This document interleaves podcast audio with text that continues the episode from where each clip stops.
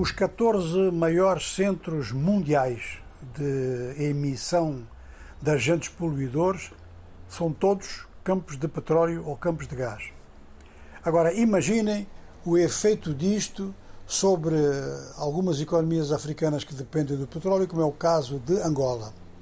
E isto no quadro da COP27, onde a África está a pedir correção por parte dos países da Europa que têm realmente uma série de diretrizes em termos de economias verdes, energias renováveis, mas que eles próprios nunca aplicaram isso e que eles próprios poluíram e poluíram bastante.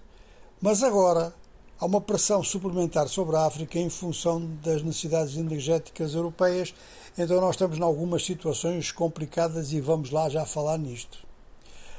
A União Africana lança oficialmente a Aliança pelas Infraestruturas Verdes em África. Até aqui o capital é de 500 milhões de dólares.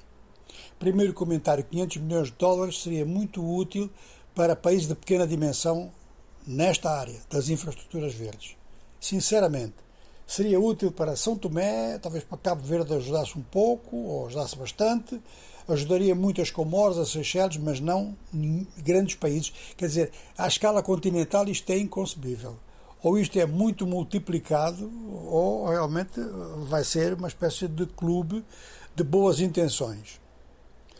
Mas, ao mesmo tempo, países africanos que têm inclusive feito esforço nas energias renováveis, que têm um governo aberto a essa transição energética, como é o caso da Namíbia, aparece um campo de gás e um campo de petróleo que está a ser objeto de muito interesse por parte dos financiadores e o governo namibiano também está interessado, vai pôr o campo em concurso.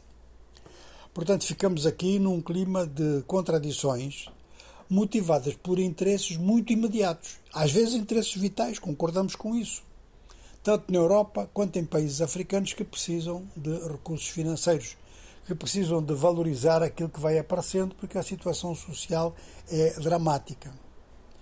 Isto é uma situação para nos fazer refletir de forma muito responsável.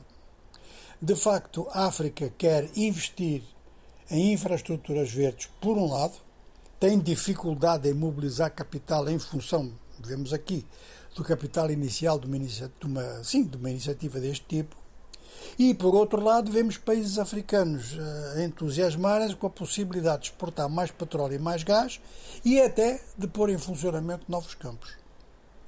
Vamos deixar isto por aqui, porque é foi o suficiente para que entendamos como é que está o grande dilema mundial da energia.